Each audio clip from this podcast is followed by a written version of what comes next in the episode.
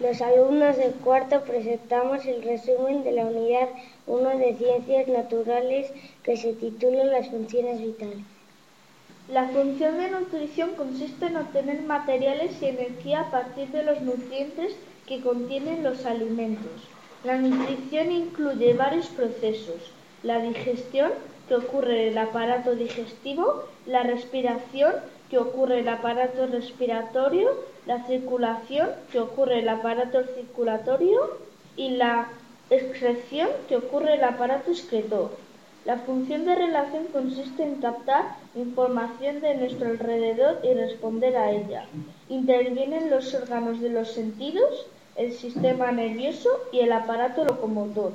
Los sentidos son la vista, el oído, el tacto, el gusto y el olfato. La función de reproducción consiste en tener descendientes que son parecidos a los padres.